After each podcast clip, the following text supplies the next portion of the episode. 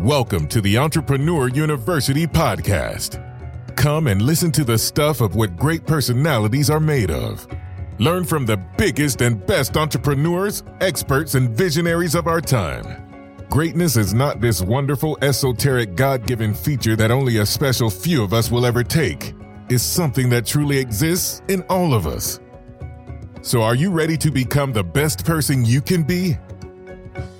So, Freunde, herzlich willkommen zum Podcast der Entrepreneur University. Mein Name ist Robin und heute haben wir Pascal Fey bei uns zu Gast. Pascal ist Vollblutunternehmer und hat schon einige Unternehmen aufgebaut, die im Jahr mehrere Millionen Euro Umsatz machen. Außerdem ist Pascal einer der führenden Online-Business-Experten, Autor zahlreicher Werke und gefragter Speaker bei Business-Kongressen. Ich bin mega happy, dass es geklappt hat und obwohl wir zum Zeitpunkt der Aufnahme den 3. Mai schreiben und demnach wir vier Tage vor unserem großen Event mit mittlerweile über 900 Teilnehmern stehen, wollte ich es mir unter keinen Umständen nehmen lassen, diesen Termin heute wahrzunehmen. Deshalb sitze ich hier in Pascals Büro in Düsseldorf und freue mich auf das bevorstehende Interview mit ihm. Demnach heiße ich dich herzlich willkommen in der Show, Pascal. Super, vielen, vielen Dank. Danke, dass ich da sein darf. Hallo an alle Zuhörer und ich bin gespannt, wie die nächsten Minuten werden. Ja, ich, Pascal und ich haben schon eben ein bisschen plaudern können und ich kann euch versprechen oder ich bin mir ziemlich sicher, das wird ein tolles Interview mit sehr, sehr, sehr viel mehr, Mehrwert, weil Pascal einer von wenigen aus der, aus der Szene ist, der echt von dem, also weiß, von was er spricht. Und ja, Pascal, ich habe ein bisschen was über dich im Intro erzählt. Das kannst du aber viel, viel besser. Deswegen erzähl uns doch noch mal ein bisschen ergänzen, was über deine Person und dein Business. danke, danke. Also erstmal wirklich vielen Dank für die warmen Intro-Worte. Das ist ja immer äh, viel zu viel des Lobes. Ähm, also ich bin Pascal. Ich bin ein ganz simpler, äh, ich möchte betonen, junger Mann. Obwohl ich jetzt, äh, ich bin jetzt 38, bin gerade 38 geworden.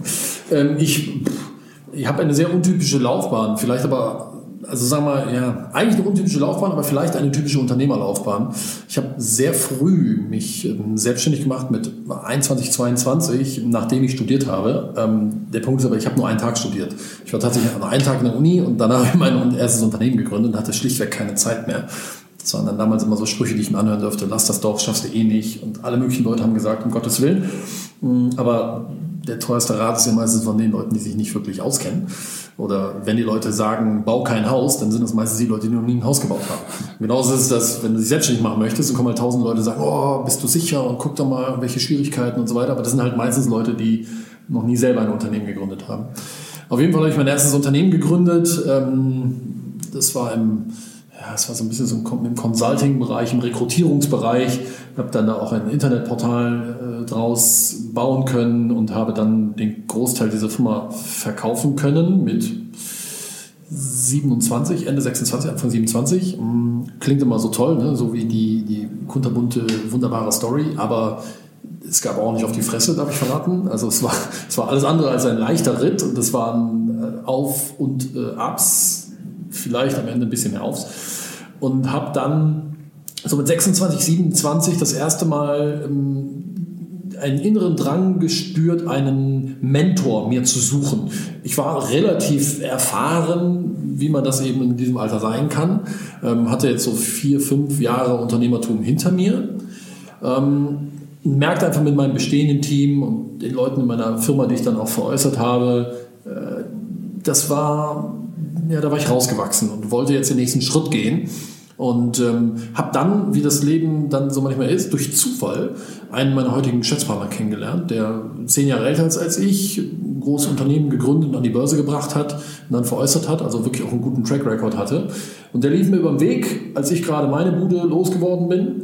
Und ähm, ja, dann haben wir uns zusammengetan, weil wir uns gedacht haben, Mensch, prima, kaufen wir doch eine Nagelstudio-Kette.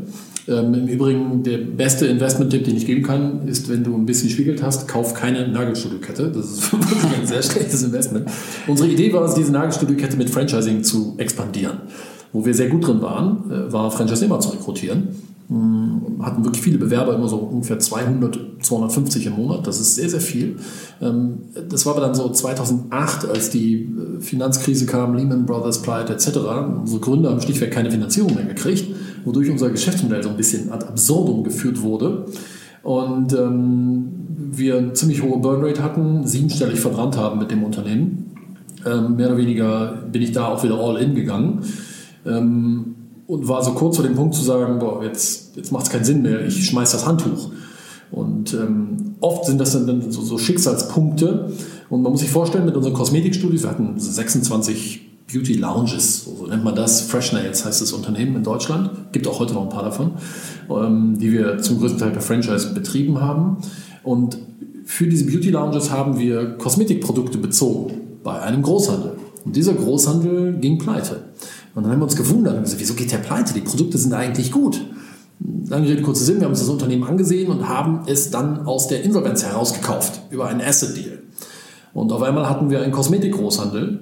Hm, wichtige Lektion, wenn du eine Idee hast, äh, dann bleib dir und deiner Idee zwar treu, spring nicht von der einen zur augenscheinlich irgendwie nächstgrüneren Wiese, aber sei auch offen für Abbiegungen links und rechts. Und das war so eine, wo wir gesagt haben, okay, wir bleiben in der Branche Kosmetik, aber jetzt statt ein Kosmetik, ja, eine Kette aufzubauen, das ist schlichtweg nicht gelangen, haben wir dann die Seite gewechselt zum Händler, zum Großhändler. Und das war ein sehr angestaubtes Versandhandelsunternehmen, was irgendwie noch ein paar hunderttausend Euro Umsatz gemacht hat, aber defizitär. Und ähm, die These war, dass ich gesagt habe, okay, das kriegen wir, glaube ich, mit modernem Internetmarketing und Direktmarketing-Know-how, kann man so ein Unternehmen wachsen lassen. Und das ist das, was wir getan haben, um die Story jetzt abzukürzen. Nach, das war so Ende 2009 ungefähr, als wir so ein Unternehmen gekauft haben. Ähm, und als ich es dann operativ nach einer Sanierung richtig übernommen habe, war es so Frühjahr 2010 und ähm, ein paar hunderttausend Euro Umsatz.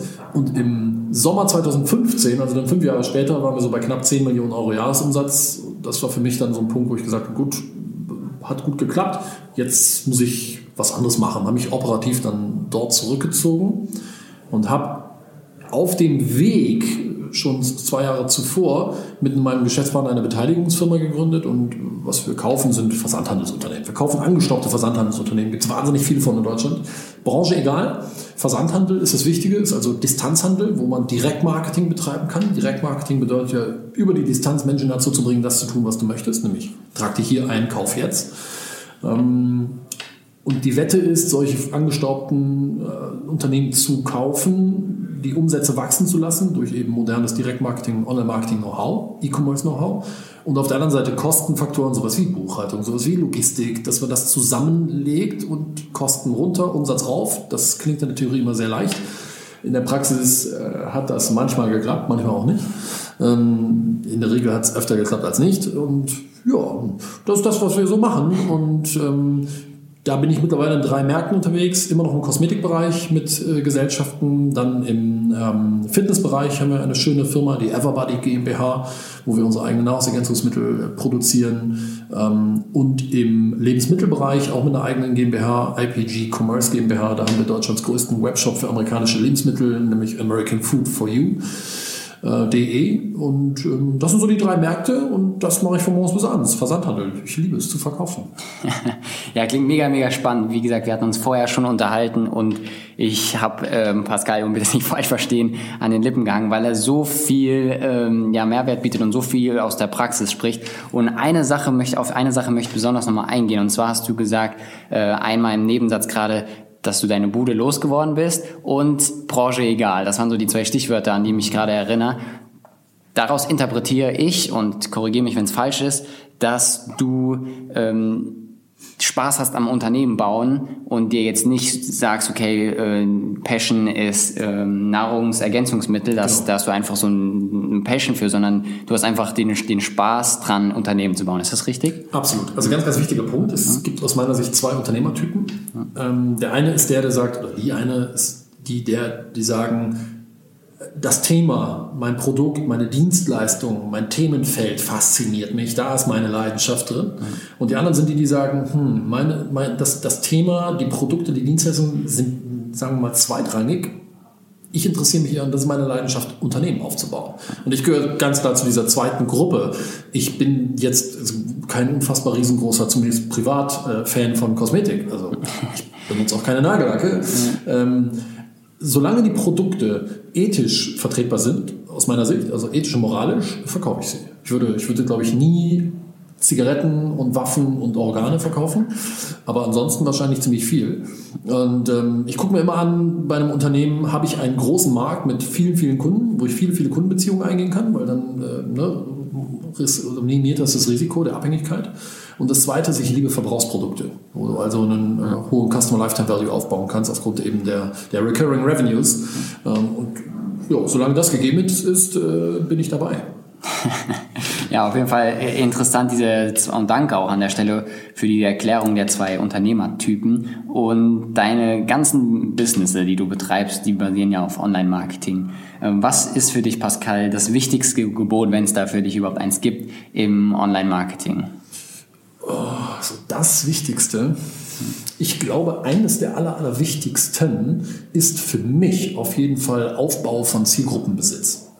Ähm, ein sehr geschätzter äh, Berater aus Düsseldorf, Edgar Geffroy.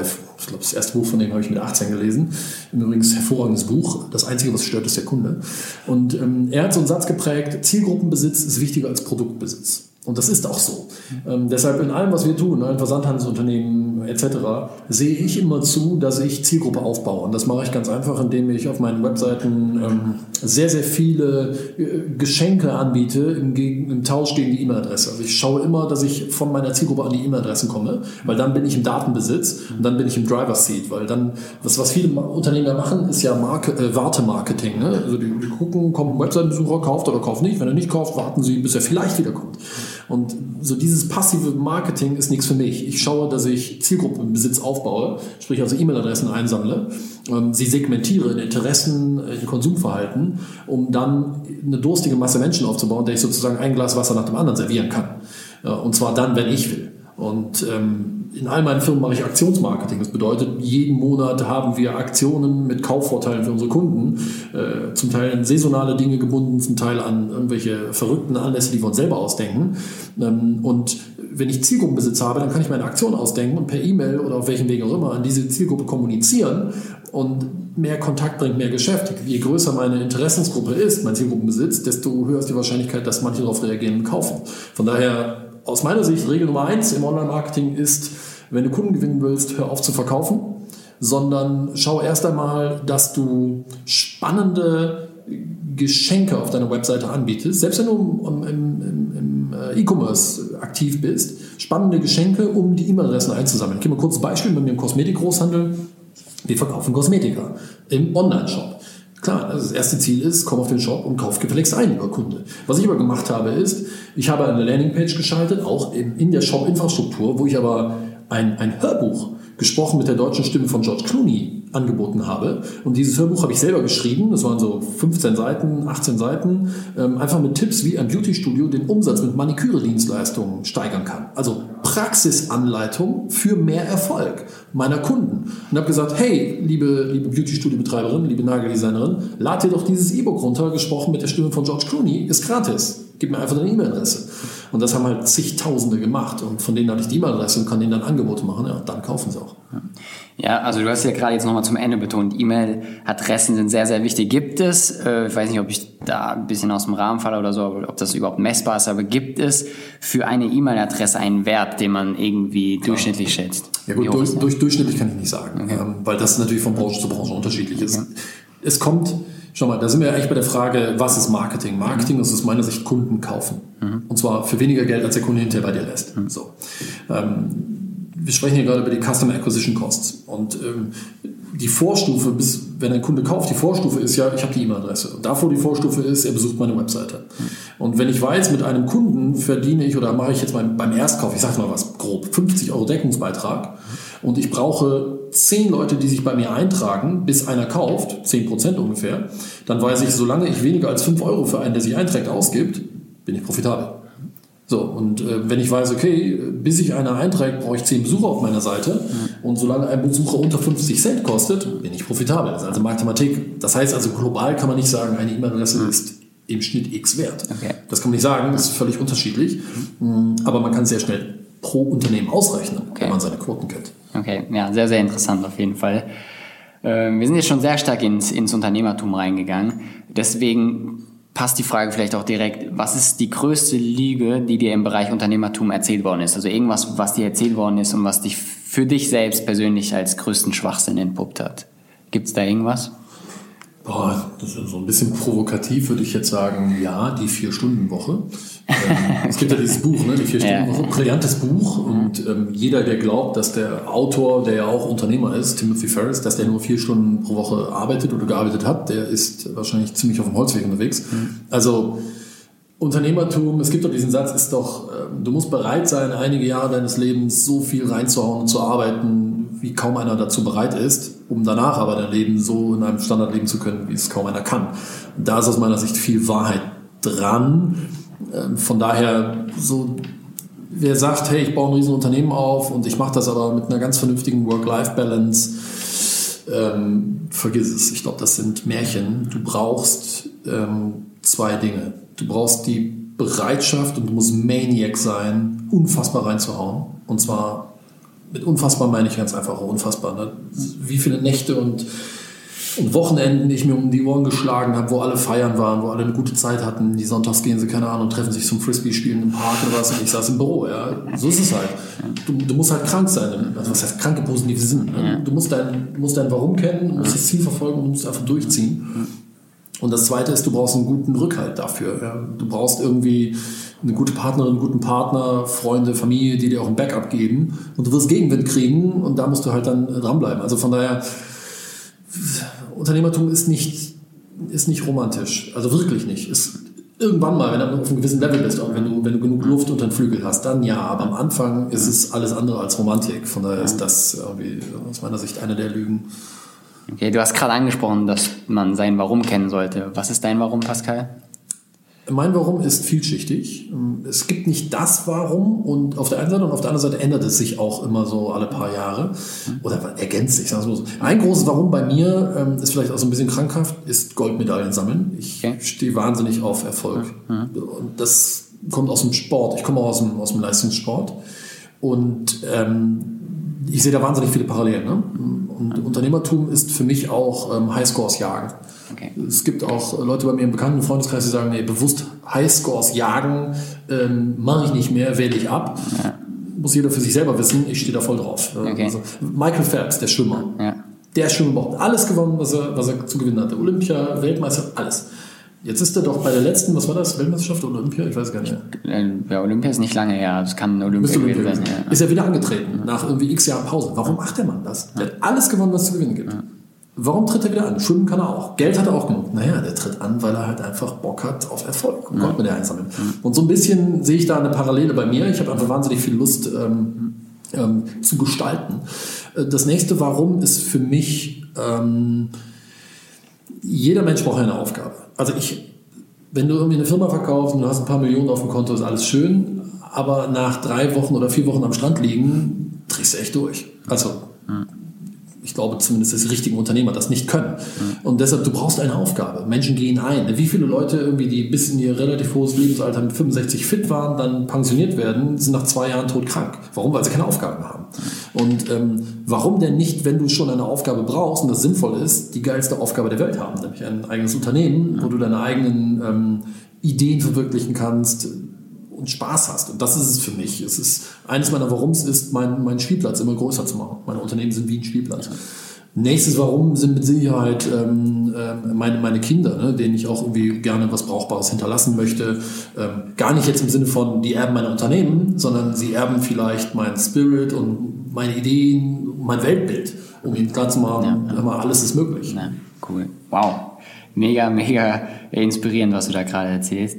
Ähm, du hast vorhin Tim Ferriss angesprochen und den Klassiker, die Vier-Stunden-Woche. Ein weiterer, weiterer Klassiker ist ja von Napoleon Hill, ist es, glaube ich, äh, Denke nach und werde reich. Genau. Was ist für dich der Gedanke, der gedacht werden muss, um wirklich finanziell und, ich sag mal, emotional reich zu werden? Sehr gut, dass du das trennst. Mhm. Also, ähm, fangen wir emotional an.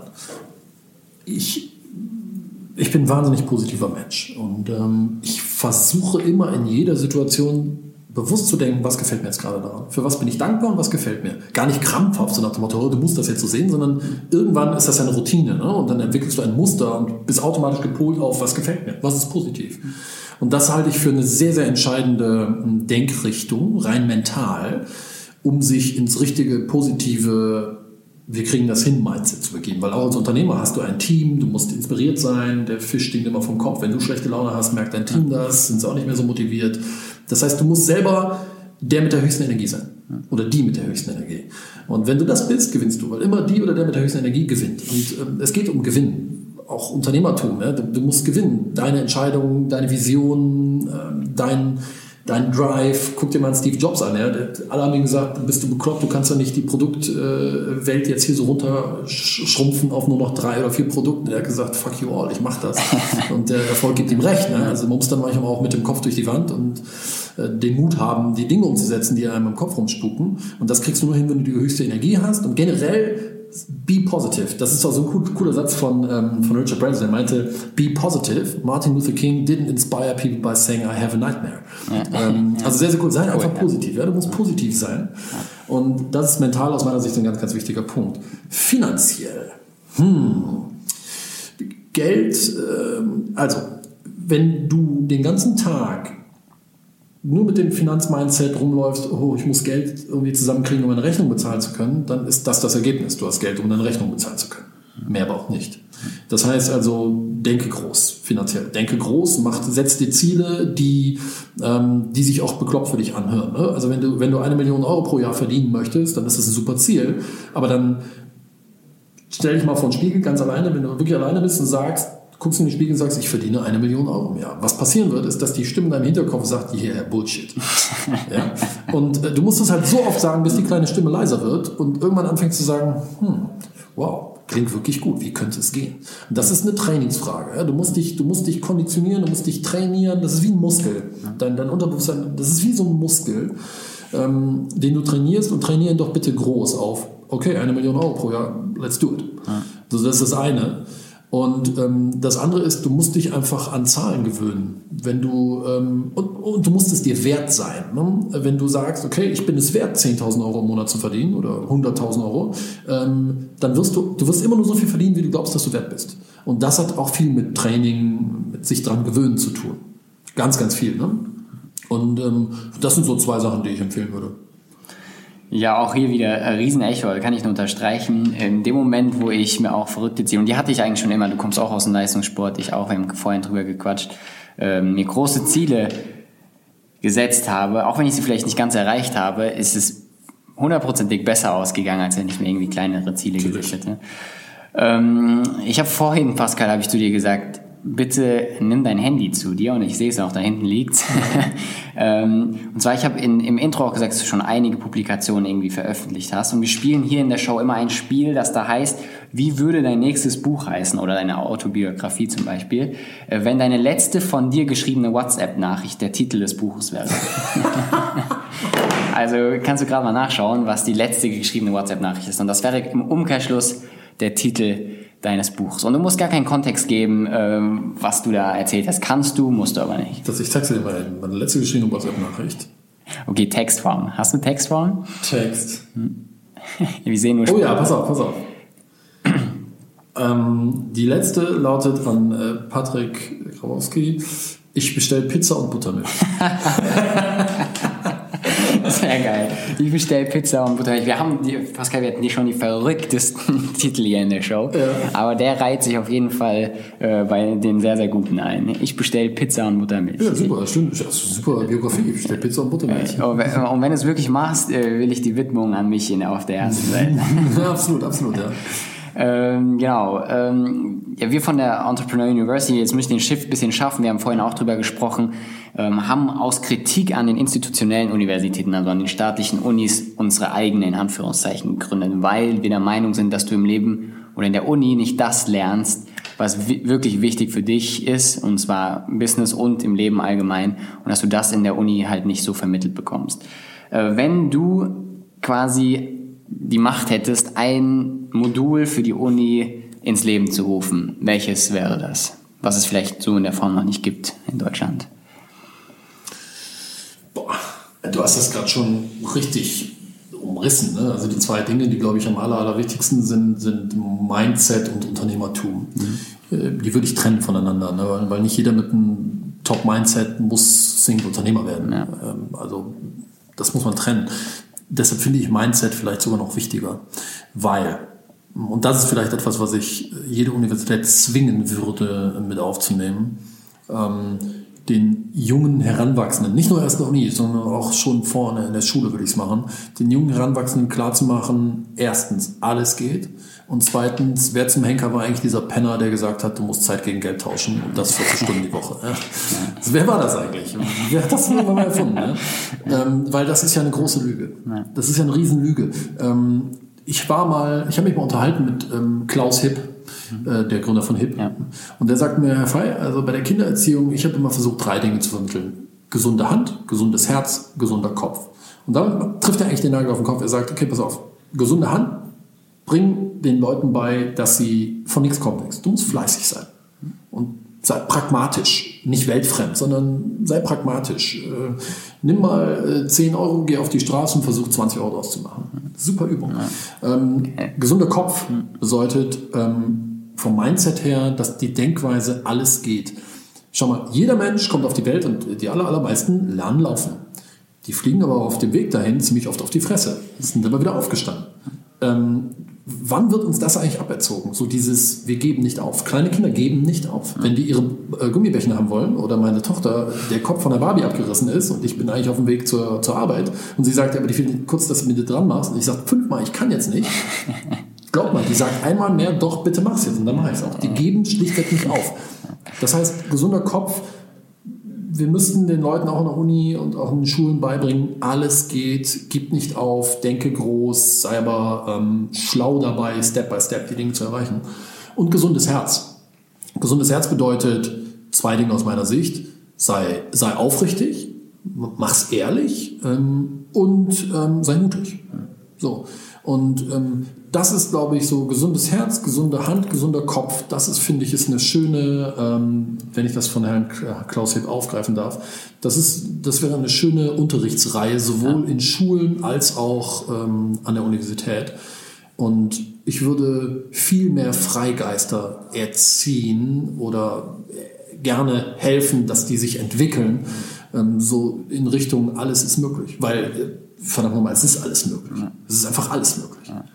Ja, wow, also ich, mich, mich freut es immer mit Menschen zu sprechen, die so ein ähnliches Mindset haben wie ich, wobei ich glaube, du bist noch äh, überzeugt, da Sachen zu erreichen und ähm, man spürt das. Also ich gucke in Pascals Augen gerade, man sieht es in seinen Augen, äh, der glaubt wirklich an das, was er hier erzählt. Ähm, wir haben jetzt gerade so von diesem Alles ist möglich gesprochen. Gibt es auch Momente, wo du genau das Gegenteil gedacht hast, wo du sagst, Alter, hier ging gerade alles schief und ähm, vor was oder was war das, wenn du es uns erzählen möchtest? Und vielleicht kannst du auch uns genau davor warnen irgendwie. Also ja, der Punkt ist der, wenn du die Dinge nicht des Geldes wegen machst, mm, dann, selbst wenn du ein bisschen Geld hast, ist das nicht der Punkt, der dich irgendwie ruhig werden lässt. Das bedeutet, ich habe auch heute noch die, äh, die Nächte, wo ich nachts aufwache und nicht mehr einschlafen kann, weil ich denke, boah, fuck, wie löst du das ja. Thema oder wie löst du das Problem? Ja. Es ist vielleicht nicht existenziell für mich persönlich, aber es kann existenziell für Firmen werden, bei denen ich beteiligt bin. Und das macht mich fertig, weil ich einfach so eine Leidenschaft für diese Firmen habe, dass ich äh, dass ich dazwischendurch die Momente habe, wieso tust du dir das eigentlich an? Ich habe das, aber das gehört dazu. Und ich glaube auch da wieder die Parallele zum Spitzensport, ähm, da ist es ja genauso. Ja, ähm, ein Ronaldo ist Maniac aus meiner Sicht, was sein Trainingspensum angeht. Und der, der quält sich. Und du musst bereit sein, dich quälen zu können, um, um erfolgreich zu werden. Und das, das hört aber nicht auf, sondern es bleibt. So. Und ähm, das ist schon mal das eine. Wovor ich ich hatte auch ganz, ganz schwere Zeiten. Also ich hatte auch die Zeiten, wo ich nach Hause kam, der Gerichtsvollzieher war vor mir da und hat schon die Wohnung aufgebrochen. Ja. Blödes Gefühl, aber hatte ich auch. Ne? ähm, oder, oder anders. Was ist so das, wovor, wovor die, würde ich jemanden beraten oder bewahren, wenn er sich selbstständig macht? Was wir an Schulen nicht lernen, ist, wenn wir uns denn selbstständig machen, wie man eigentlich Cash-Management betreibt. Wir lernen zwar, okay, was gibt es für Steuern, also vielleicht lernt man das irgendwo, aber wie geht dann Cash-Management? Wie machst du eine Liquiditätsplanung? Und äh, du weißt, wenn du eine Gesellschaft hast, okay, es gibt irgendwie Umsatzsteuer, dann gibt es Ertragssteuer, und so weiter und so fort. Ähm, Gewerbesteuer, aber wann musst du die eigentlich wie zahlen? Und das Fiese ist ja, wenn du eine Gesellschaft gründest, dann lässt das Finanzamt dich erstmal nur zwei Jahre. Und dann kommen sie und sagen, so im Übrigen, äh, wir haben uns das jetzt mal angeguckt, für die letzten beiden Jahre zahlen Sie bitte pro Jahr 15.000 Euro ähm, nach. Und äh, übrigens fürs nächste Jahr zahlen Sie direkt 15.000 Euro voraus. Und wie oft passiert das, dass auf einmal äh, das Finanzamt kommt und sagt, genau, also zweimal 15.000 für die letzten beiden Jahre, einmal 15.000 fürs laufende Jahr, Vorauszahlung, wir hätten gerne 45.000 Euro, ach im Übrigen überweisen Sie innerhalb sieben, Ta äh, sieben Tagen. Das killt dich doch, wenn du da nicht darauf vorbereitet bist. Das heißt also, ähm, lerne Cash Management. Und was ich jedem, jeder Unternehmerin, jedem Unternehmer raten würde, ist, pack immer 30 Prozent deiner Umsätze zur Seite. Immer. Wir haben auch in allen, in allen unseren Firmen haben wir mindestens ein, äh, ein Steuerkonto, wo wir von jeden Einnahmen, die reinkommen, immer direkt 30 Prozent parken. 20 Prozent Umsatzsteuer, 10 Prozent für den Rest. Immer parken zur Seite legen, damit du Cash hast. Äh, ja, das ist so, was man ziemlich schnell auf die Schnauze fliegen kann. Ja, interessant zu hören. Genau da ist auch Calvin Hollywood war bei uns in der allerersten Folge. Ähm, und er ist genau da auch auf die Schnauze mal geflogen. Und äh, lustig oder interessant zu hören, dass du das jetzt auch nochmal ansprichst. Ähm, Pascal, was, oder machen wir es so, ich, Pascal Fey, beichte das. Es gibt so viel, was ich zu beichten hätte. Ich beichte, dass ich oft nicht weiß, wie es weitergeht. wow, cool. Ja. Und ähm, von irgendwo her kommt ein Lichtlein her. Also ähm, ja, ich beichte, dass ich oft sehr verzweifelt bin und ähm, alle mal denken, ich weiß, wie es geht, aber ich weiß es oft selber nicht. Aber trotzdem irgendwie geht's. Sagst du, sagst, du, sagst du das dann deinen Leuten auch, ey, Leute, ich weiß gerade selber nicht weiter, aber gemeinsam schaffen wir das irgendwie? Oder spielst du da den, den ich weiß, wie es geht? Nee, nee. Also man muss unterscheiden, ob unter Mitgesellschaftern oder ähm, vor der Belegschaft. Äh, unter Mitgesellschaftern, ja, kann man sowas sagen. Ähm, Vor meinem Team, für die habe ich Verantwortung und da bin ich der Leader. Und wenn ich sage, so, also keine Ahnung, wie es weitergeht, aber wird schon irgendwie, das ist, finde ich, nicht der richtige Approach für, für, für das Team. Ähm, für das Team bin ich der Leader und ähm, die wissen, sie können sich auf mich verlassen. So.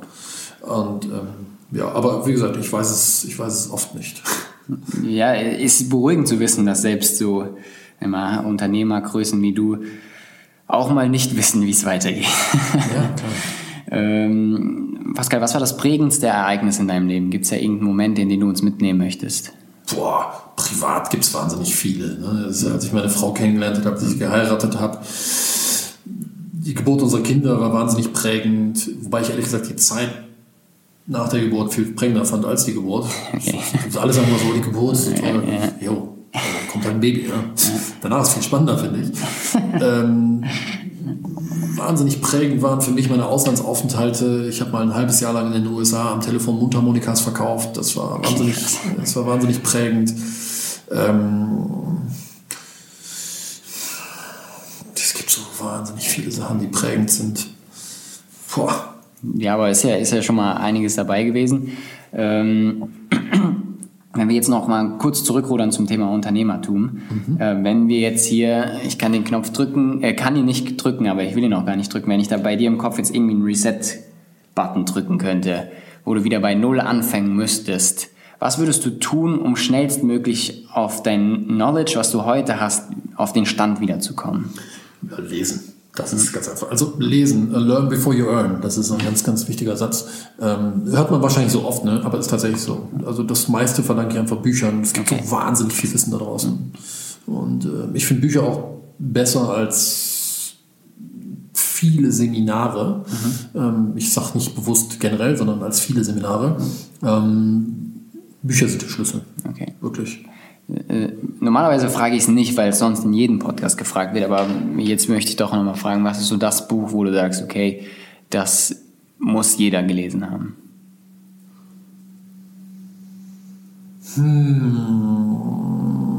Ich würde zwei Stück nennen. Einmal würde ich definitiv die Autobiografie von Richard Branson nehmen, Business is wie Rock'n'Roll. Einfach nur um das Mindset, fürs Mindset klar zu kriegen und um die Lektion zu lernen, Unternehmertum bedeutet hinfallen, wieder aufstehen und einmal mehr aufstehen, als du hingefallen bist. Und das zweite ist ein Buch, was wahnsinnig praxisnah ist, was du wahrscheinlich sehr selten empfohlen bekommst, ist How to Triple Sales to Existing Customers. Das, das ist von Ted Nicholas. Ein totales Praxisbuch. Wahnsinnig gut, weil der einfach simple Marketing- und Vertriebsgesetzmäßigkeiten darin erläutert. Es gibt sehr, sehr viele Bücher so in dieser Richtung, aber das ist schon auch echt brillant, wie ich finde. Okay, sehr cool. Packe ich auf jeden Fall in die Shownotes rein. Ähm, genau, dann habe ich noch eine Sache, die ich dich unbedingt äh, fragen möchte. Du bist, ich schaue jetzt zurück und da sind einige Leute im Team. Ähm, wer darf dir sagen, dass du falsch liegst? Jeder. Okay. Ja, wirklich, jeder. Ich bin wahnsinnig offen für sowas. Ich bin kein Patriarch oder irgendeiner, von dem man kuschen muss. Das tun meine Leute auch nicht. Sondern jeder darf mir das falsch liegen. Ähm, du, als von, von dem Intro und als wir uns kurz unterhalten haben, hast du gesagt, boah, bitte sag mir die Dinge, die nicht gut sind, weil was gut ist, ja, toll, vielen Dank, aber weiterentwickle ich mich über die Dinge, die nicht gut sind. Das ist bei mir genauso. Also jeder ist herzlich willkommen, mir zu sagen, was falsch ist. Man muss schon aber auch dann das vernünftig begründen. Ne? Und ähm, ich habe ich habe etwas, womit ich vielen, mit denen ich zusammenarbeite, gegenüber überlegen bin. Das soll jetzt nicht doof klingen, aber das weiß ich halt einfach. Ich habe sehr gutes Bauchgefühl und wahnsinnig viel Erfahrung. Und das ist, ähm, damit liege ich halt einfach relativ häufig in meinem Unternehmen richtig, was die Entscheidungen angeht. Freue mich aber, ähm, wenn ich bessere Vorschläge und Entscheidungen kriege oder Ideen. Ne? Ähm, was ich aber nicht mag, ist, alle Menschen sind immer gut darin, herauszufinden, warum etwas nicht geht. Ne? Auch wenn ich Vorträge halte, sind immer irgendwelche Schlauberger dabei, melden sich dann und sagen, ja, aber Pascal, ich weiß, wo das nicht geht. Das ist ja immer sehr spannend. Ähm, Menschen sind wahnsinnig gut daran, herauszufinden, was nicht geht. Ähm, wenn man aber das, das Mind öffnet für statt ich weiß aber, wie es nicht geht, hin zu interessant, wie könnte es denn bei mir gehen oder interessant, wie könnte es denn sonst noch gehen. Das heißt, was ich damit sagen will, ist, wenn jemand zu mir kommt und sagt, ja, aber das, was du sagst, finde ich nicht gut. In Ordnung, aber dann musst du bitte auch einen besseren Vorschlag bringen. Das ist auch im Übrigen in der Kultur in meinen Unternehmen so, wenn Mitarbeiter kommen und sagen und eine Frage haben, können sie gerne machen, aber sie müssen immer drei Lösungsvorschläge mitbringen. Okay, cool. Interessant, ja. Ähm, auf welchen wesentlichen Werten, Pascal, beruhen deine täglichen Handlungen, Entscheidungen und Pläne? Hast du so ein, so ein Wertemuster für dich, ähm, was du irgendwie konsequent jeden Tag anwendest? Ja, habe ich. Also ich habe ein Set, ein, ein Werteset. Ähm, das ist aber generell, ich weiß nicht, ob da unbedingt meine Entscheidungen drauf basieren. Also meine, meine Werte in meinem Leben sind mhm. Familie, mhm. Disziplin, mhm. Spaßfreude, okay. Klarheit, äh, oder was habe ich noch? Äh, Abenteuer, Mut. Äh, das sind so die äh, Ehrlichkeit, für mich sehr, sehr wichtig. Ähm, das sind so die Werte und das versuche ich in der Geschäftswelt auch, ähm, auch zu leben. Also dieser Satz, ich sage ja, wenn ich ja denke, ich sage nein, wenn ich nein denke. Mhm. Ist nicht immer leicht, aber am Ende Klarheit und, und Geradlinigkeit sind, sind ja. besser. Ja, ich glaube, Tobias Beck hat das zu mir, glaube ich, gesagt. Ähm, auch in Form des Podcasts oder privat, also als Tipp, äh, als die Mikros aus waren, glaube ich. Ähm, der hat, hat gemeint, ähm, er lebt auch nach dem Motto, ähm, sag mir lieber gleich die Wahrheit, weil ich habe keine Zeit oder so. Und das äh, erinnert mich auf jeden Fall auch an das, was du sagst. Ähm, vorletzte Frage, Pascal. Glaubst du an Zufälle? Mm, nee. nee. Okay. Ich glaube nicht. Ich glaube, ich glaube nicht. Ich glaube an Energie. Und ähm, wenn vermeintliche Zufälle sind ganz oft einfach das Aufeinandertreffen von Energien, die zuvor angestoßen wurden und dann passiert's. Also ich glaube an, an Energie und Anziehung. Okay, also nach dem Motto quasi, man, man es ist auch so Law of Attraction, also äh, ja. Gesetz der Anziehung, also du ziehst das an, wie du denkst und so weiter. Ja. Okay. Sehr, sehr spannend. Und du hast gesagt, du hast Kinder. Wenn du deinen Kindern nur einen einzigsten Rat mit auf den Weg geben dürftest, welcher wäre das? Ähm, egal, was du dir vornimmst, es geht. Okay. Wow. Ich glaube, oft auf dieses, auf, auf dieses Zitat lassen wir hier äh, das Ende machen. Also hier machen wir den Sack zu. Pascal, hat mir tierisch, tierisch viel Spaß gemacht und ich muss am Ende auch unbedingt nochmal ähm, Pascals Channel empfehlen, mehr Geschäft. Ähm, kannst du gerne nochmal zu erzählen, was ihr da thematisiert und wo man euch findet? Unbedingt nochmal sagen. Danke dir. Mehr Geschäft, ähm, am besten bei YouTube. Einfach bei YouTube nach dem Channel Mehr Geschäft suchen. Was machen wir dort? Wir geben brutal klare Praxisanleitungen zu den Themen Online-Marketing, hauptsächlich Online-Marketing, Direktmarketing ähm, aus der Praxis für die Praxis. Also unsere Zuschauer wollen selber im Internet Geld verdienen, mit ihrem Online-Business Geld verdienen und wir zeigen genau, wie es geht aus der Praxis und das gratis. Ja, und das, das muss ich tatsächlich ähm, hier nochmal betonen und nicht, weil er neben mir sitzt. Ich glaube, äh, was Pascal und sein Team for free raushauen, ähm, kriegst du bei den meisten für 5.000, 6.000 Euro Programm nicht an, ansatzweise. Und deswegen check das Ding auf jeden Fall aus. Ich pack's auch nochmal in die Show Notes cool, und, und, hoffe, äh, viele schalten ein und auch bei unserer nächsten, äh, nächsten Folge dann auch.